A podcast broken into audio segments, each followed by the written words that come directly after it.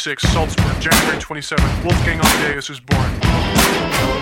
1761. At the age of five, Amadeus begins composing. 1773. He writes his first piano concerto. 1782. Wolfgang Amadeus Mozart marries Constance Weber. 1784. Wolfgang Amadeus Mozart becomes a Freemason. 1791. Mozart composes the Magic Flute. On December 5th of that same year, Mozart dies. 1985, Austrian rock singer Falco records Amadeus! Amadeus! Jazz,